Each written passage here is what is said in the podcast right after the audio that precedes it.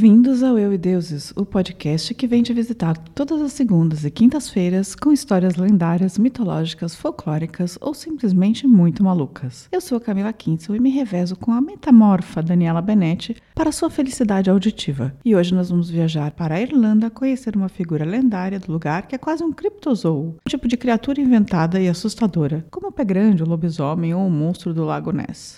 É umas coisas assim que eu fico vendo que é meio estranho me assusta um pouco. Ou seja, ele veio do passado até os dias de hoje e é parte do adorável folclore local. Puka, e esse nome tem várias grafias com um som sempre meio parecido, é o metamorfo. Ou seja, um bichinho que muda de forma cada vez que aparece, conforme a vontade. Tipo aquele seu ex bem duas caras, sabe? Sua forma mais usada é de um cavalo negro com olhos dourados, mas eles podem ser gatos, coelhos, raposos e o que mais vier à sua cabeça. Bichos irlandeses, né, minha gente? Não vai pensar que um pouco pode ser um tamanduá, né? Ele não vai. Essa é pra pensar, hein?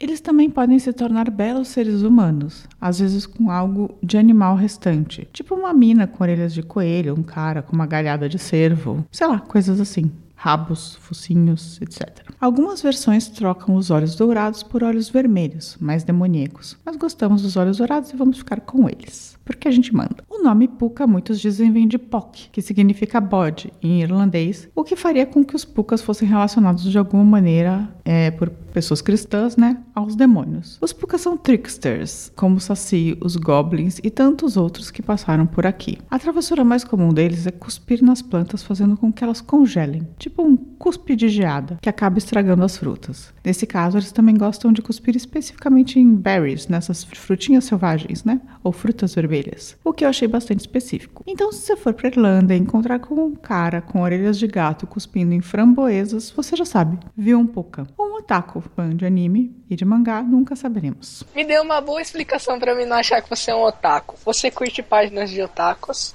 você vai em evento de otakus, você tem boneco de otaku, por que você não seria um otaku? Ah, é importante dizer também que os puka conseguem se comunicar de várias maneiras, mesmo nas suas formas animais. Ou seja, pode ser um cavalo que relincha ou pode ser um cavalo que fala. São ótimos contadores de história também, os Pucas. Um dos maiores prazeres do Puca, sua mania mais especial, é levar bêbados para umas voltas estranhas, deixando a pessoa onde eles quiserem, em geral bem longe de casa, sem lembrar de nada e completamente perdidas. O que foi que aconteceu? Não sei. O senhor capotou o carro, não? Não sei. Eu tô lhe fazendo uma pergunta. Estou lhe respondendo, não sei. Tipo um criptozoo Boa Noite Cinderela no mesmo bicho, sacou?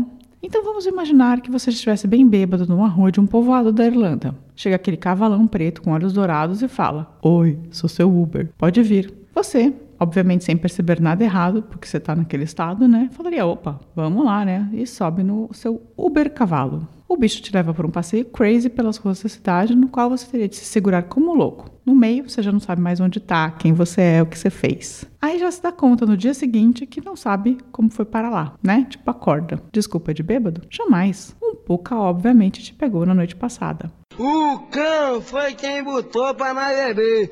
Hora de mandar esse episódio para o seu cônjuge ou conja, já para justificar a próxima, o próximo desaparecimento. Pucas, gente. Não mora na Irlanda? Não tem problema, gente. 2021, né? Globalização tá aí para isso mesmo. Foi um Puka. Mas temos uma pessoa que não foi enganada por nenhum Puka. O rei Brian Boru, alto rei da Irlanda do século XI. Ele conseguiu três pelos do rabo de um Puka, os trançou e o transformou num arreio, e sempre andava com ele. Com esse instrumento, ele conseguiu controlar o Puka que queria levá-lo para uma voltinha. Então o cavalão chegou e falou: Ai, rei, vamos dar uma volta? E o rei falou: Claro, vamos. E aí ele usou esse arreio especial. E esse arreio tomou controle do Puka. Então ele conseguiu fazer com que o Puka andasse tanto, tanto, tanto, que ficasse cansado, tão cansado que desistisse de qualquer coisa. Ele estava quebrado, não aguentava mais nada, pobre Puka.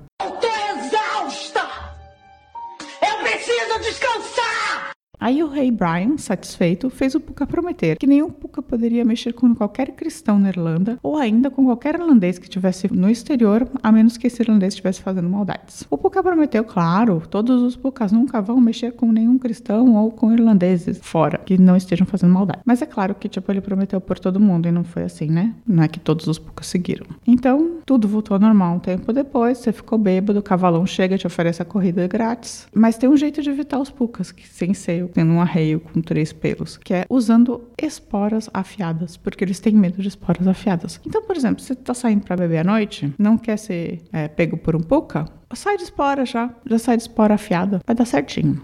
É claro que não! Em algumas regiões do país, a figura do cavalo falante se torna tipo um profeta. Conta-se que em Leicester, é, todo ano aparece um cavalo falante que desce da montanha no dia 1 de novembro e ele responde com profecias o que vai acontecer até o novembro seguinte. O resto do ano, o povo deixa umas oferendas no morro para esse cavalão profeta, ou também conhecido como Puka. Essa relação com as montanhas também é importante, tanto que existe uma cachoeira formada pelo rio Liffey, nas montanhas de Wicklow, que ficou conhecida como Pula Puk, o buraco do Puca. Alguns dizem que a água de lá é usada para fazer a cerveja Guinness. Por isso a breja é tão boa, porque ela vem dessa do Pula Puc. Cerveja. Cerveja liberada.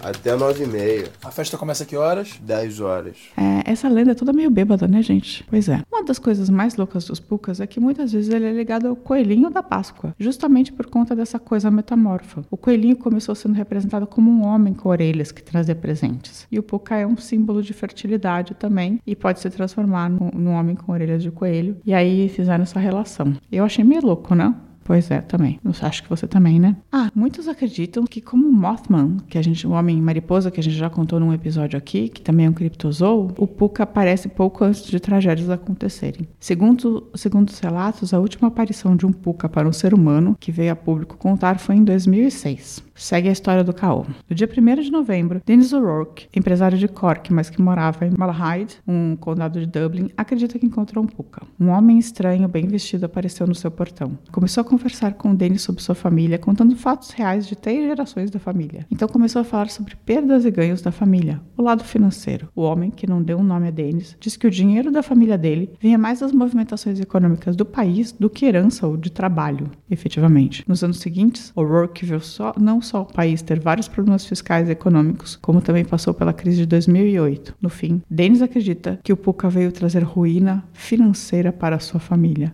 E isso aconteceu com o fim dos seus negócios, além de ele ter perdido casa da família e mais dois outros imóveis em que havia investido. Então, se um homem estranho aparecer na sua porta falando da sua vida financeira, cuidado, pode ser um puca. Ou só um credor mesmo, mas eu não disse isso. Mano, não devo, não temo, dá meu copo que já era. E com essa história do Puka trazendo profecias de falência, nós chegamos ao fim de mais um episódio do Eu e Deus. Se você gostou desse episódio, conte para suas amigas aqui, Dani e Camila, pelo e-mail contato@euideuses.com.br. Por esse e-mail você também pode sugerir temas para episódios. Outro jeito de falar com a gente é mandar mensagem no Facebook, no Instagram ou deixar um comentário no YouTube. Ah, no site também dá para deixar comentário. euideuses.com.br. E se vocês quiserem saber mais sobre lendas irlandesas, célticas ou do norte da Europa, fica nosso conselho. Vai ler uns livros. Por último, espalhem a palavra do Eu e Deus para seus amigos e parentes, inimigos e apenas conhecidos. Quanto mais gente ouvir, mais a gente se anima para fazer novos episódios. Um beijo e cuidado com o Pucá. Tchau!